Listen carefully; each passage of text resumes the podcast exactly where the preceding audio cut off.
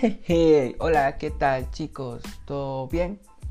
¿Todo correcto? Y yo que me alegro. Sean bienvenidos al primer episodio de Deportes. El día de hoy hablaremos sobre deportes extravagantes que no se practican mucho o que no son muy conocidos en todo el mundo, como el fútbol, el voleibol, el básquet, la natación, etc. Estos deportes son muy conocidos ante todos y sobre todo muy practicados por niños, jóvenes, señores, hasta incluso por personas mayores de edad. Aunque tal vez algunos no me lo crean, si es cierto. Yo vi, o mejor dicho, veo jugar a personas mayores de edad. Bien, aunque no a un ritmo muy elevado ni nada por el estilo. Pero lo practican y es algo de admirar, porque a pesar de la edad, no es un impedimento para ellos practicar algo que realmente les apasiona. Bueno, antes de comenzar con todo, quiero hacerles conocer una frase de un ex jugador de baloncesto que es considerado por la mayoría de los aficionados y especialistas como el mejor jugador de baloncesto de todos los tiempos. Y su nombre es Michael Jordan, que dice, puedo aceptar el fracaso. Todo el mundo fracasa en algo, pero lo que no puedo aceptar es no intentarlo. Bueno, ya conociendo esta hermosa y bellísima frase, comencemos. De seguro has jugado fútbol, baloncesto, volei y hasta los trompos con tus amigos del barrio. Pero de seguro nunca te has puesto a, a pensar en los deportes más extraños del mundo de los cuales nunca has escuchado hablar y que seguro tampoco has practicado en tu vida. Pero no te preocupes, yo aquí te traigo algunos de ellos. Ahora les presentaré estos extravagantes deportes. Y comenzamos con el primer deporte que titula o que se llama Chess Boxing o ajedrez boxeo.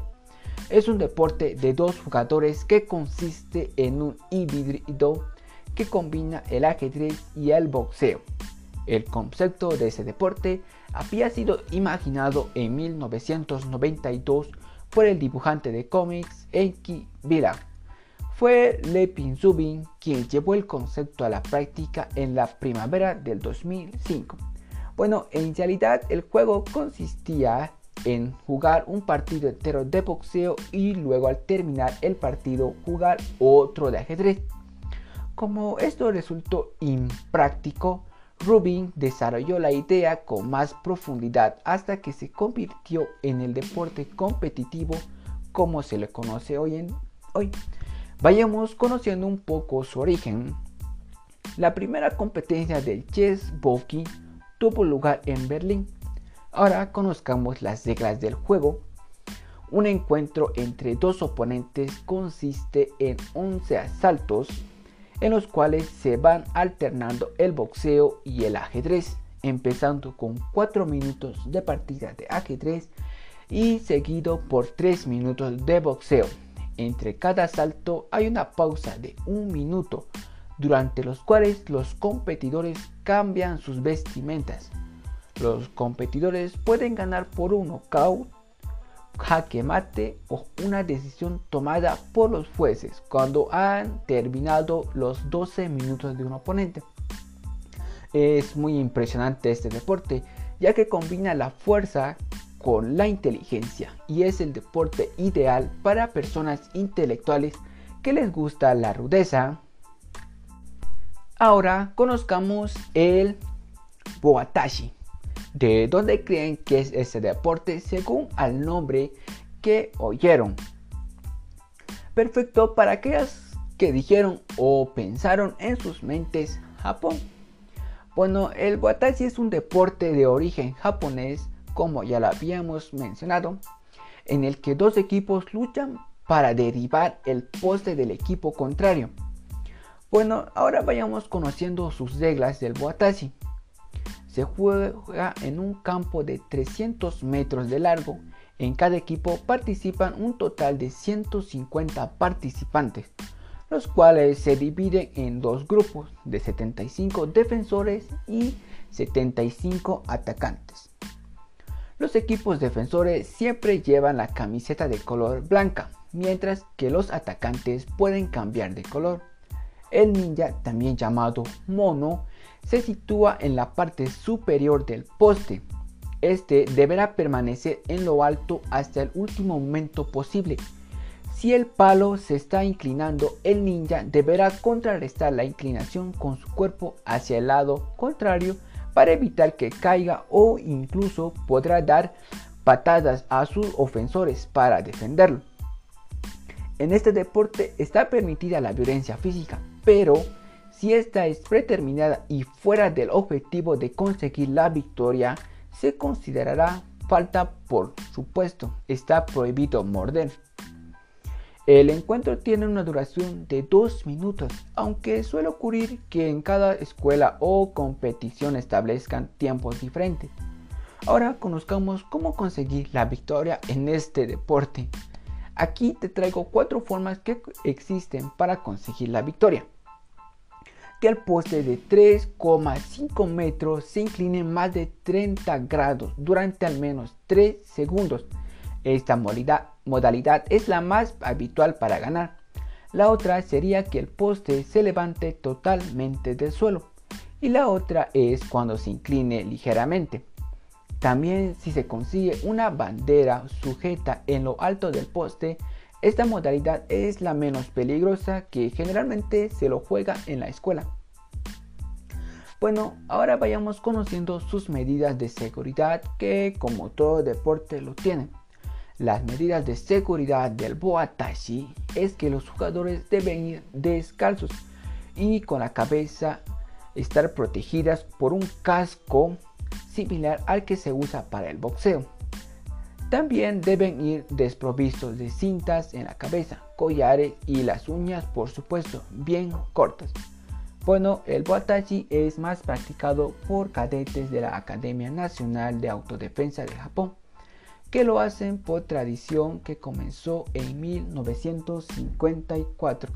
También se practica en las escuelas japonesas, aunque en este caso las reglas son algo diferentes, con la idea de evitar accidentes entre los jóvenes. El watashi tiene un origen muy interesante. Según cuentan, el poste podría ser una forma de representar el gobierno de la época y un intento por derribarlo. En 1954, la Academia de Autodefensa de Japón empezó a enseñar a sus cadetes ese deporte como entrenamiento y prevención ante los días oscuros que podrían llegar tras haber perdido la guerra. Es decir, se trataría de un, un ejercicio tanto físico como mental ante el devenir de la posguerra. Realmente es muy impresionante este deporte. Bueno, en realidad me impresionó más su origen. Bueno, Continuemos. Y tenemos al deporte Cicle Bay. ¿De qué creen que se trate este deporte? Según al nombre que escucharon. Bueno, este deporte tiene la mezcla del ciclismo y el fútbol. Impresionante, ¿no? Solo de imaginarse la dificultad de ese deporte para mí se me hace algo muy complicado. Pero bueno, vayamos conociendo este deporte.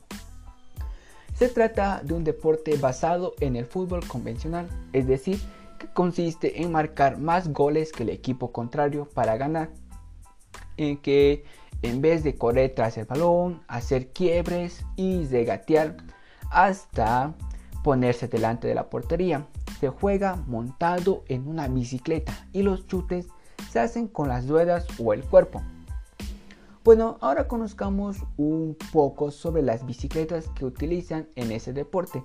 Las bicicletas que utilizan no tienen marchas, son de piñón fijo, tampoco tienen frenos y el manillar es más alto de lo normal, lo que hace que se convierte más en un mando de control que en un volante de bicicleta. El sillón no está colocado en el centro de la bici, sino casi sobre la rueda de atrás facilitando la agilidad en los movimientos de los jugadores. Esta forma de jugar al fútbol nació al finales de los siglos XIX Este deporte tiene tres modos de jugar que te lo haré saber en este preciso momento. El primero de los modos de juego consiste en equipos de dos jugadores en un campo pequeño. En este modo es el, es el más habitual. Otro es de cinco jugadores por equipo y se practica en una cancha de balón mano, donde uno de los participantes de cada equipo es un portero. Por último, existe otra forma en la que compiten 6 jugadores a cada lado en un campo mediano. Ahora pasemos a las reglas que como todo deporte lo tienen.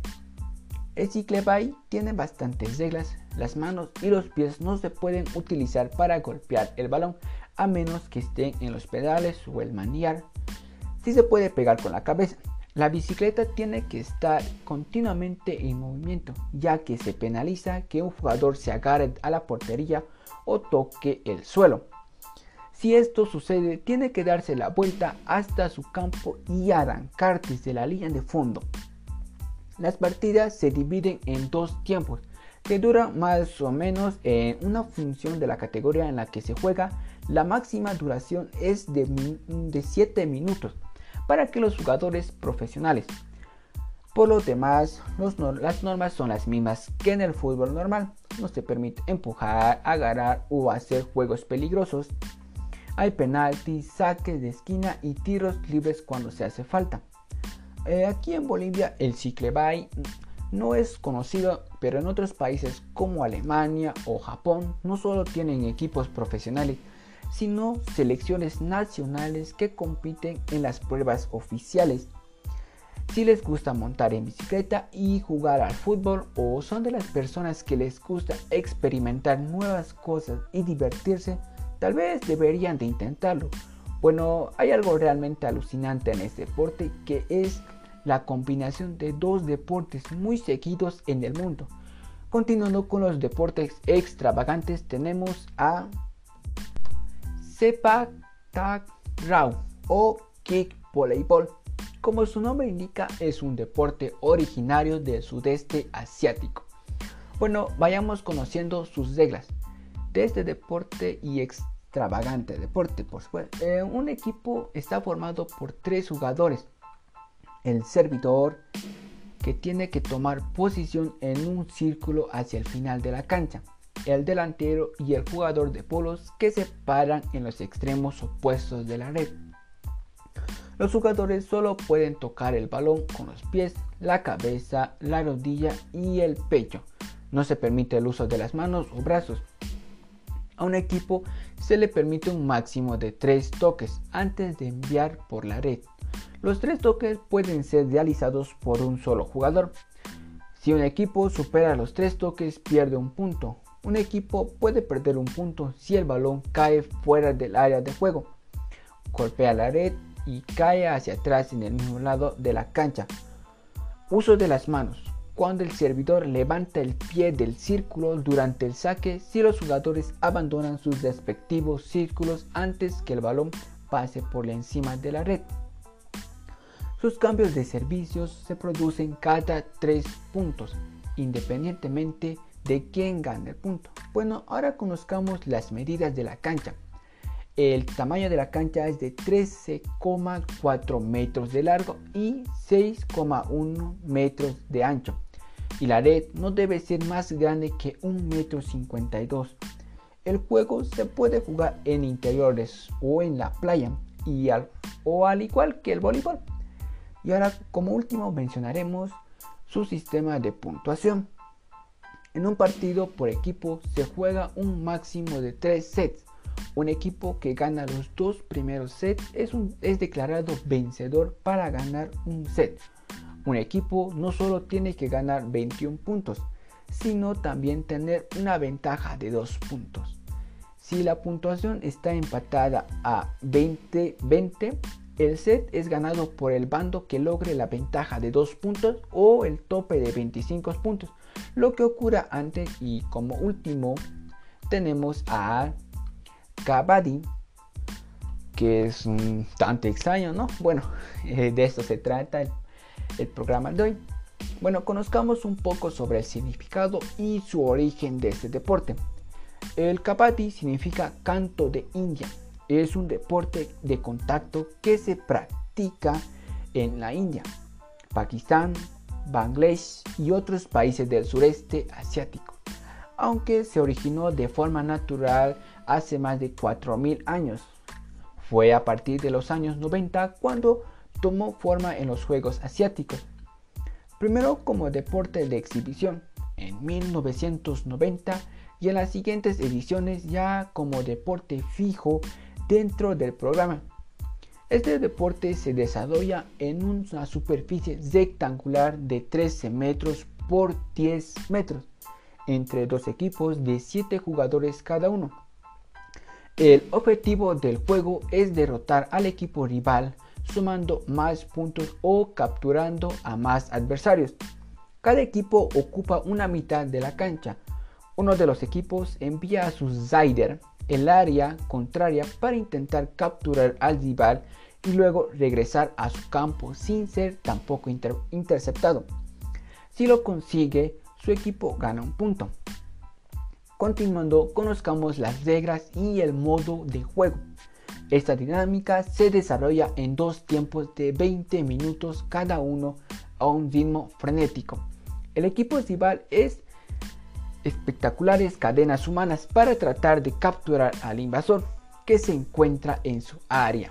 El Zayder cuando regresa a su mitad de campo tiene que cantar Kabaddi, Kabaddi, Kabaddi de forma continuada, sin respirar. Es uno de los momentos más espectaculares para los no iniciados en este deporte, porque los Zayders entonan este canto por lapsos de tiempo superiores a 40 segundos. Por su parte, los jueces del juego tienen la potestad de eliminarlo si se equivoca en el canto. El Kabaddi dio un giro de 360 grados cuando se creó el Pro Kabaddi en 2014. Desde ese momento el deporte ancestral pasó al profesionalismo, siguiendo el modelo de la India Premier de cricket. Finalizando el programa deportivo con el tema titulado Deportes extravagantes. Es importante conocer esos deportes, ya sea para implementar en alguna u otra actividad o por conocimientos generales. Además, la importancia del deporte es que permite que la persona ejercite su organismo para mantenerlo en un buen nivel físico, así como también le permite relajarse, distraerse, despreocuparse de la rutina, liberar tensión y además divertirse. Y con eso concluimos el programa del día de hoy. No olviden tomar las medidas de bioseguridad cuando salgan en, sus casas, pónganse el barbijo y lleven alcohol en gel. Muchas gracias queridos oyentes por escucharme. Cuídense mucho. Hasta la próxima.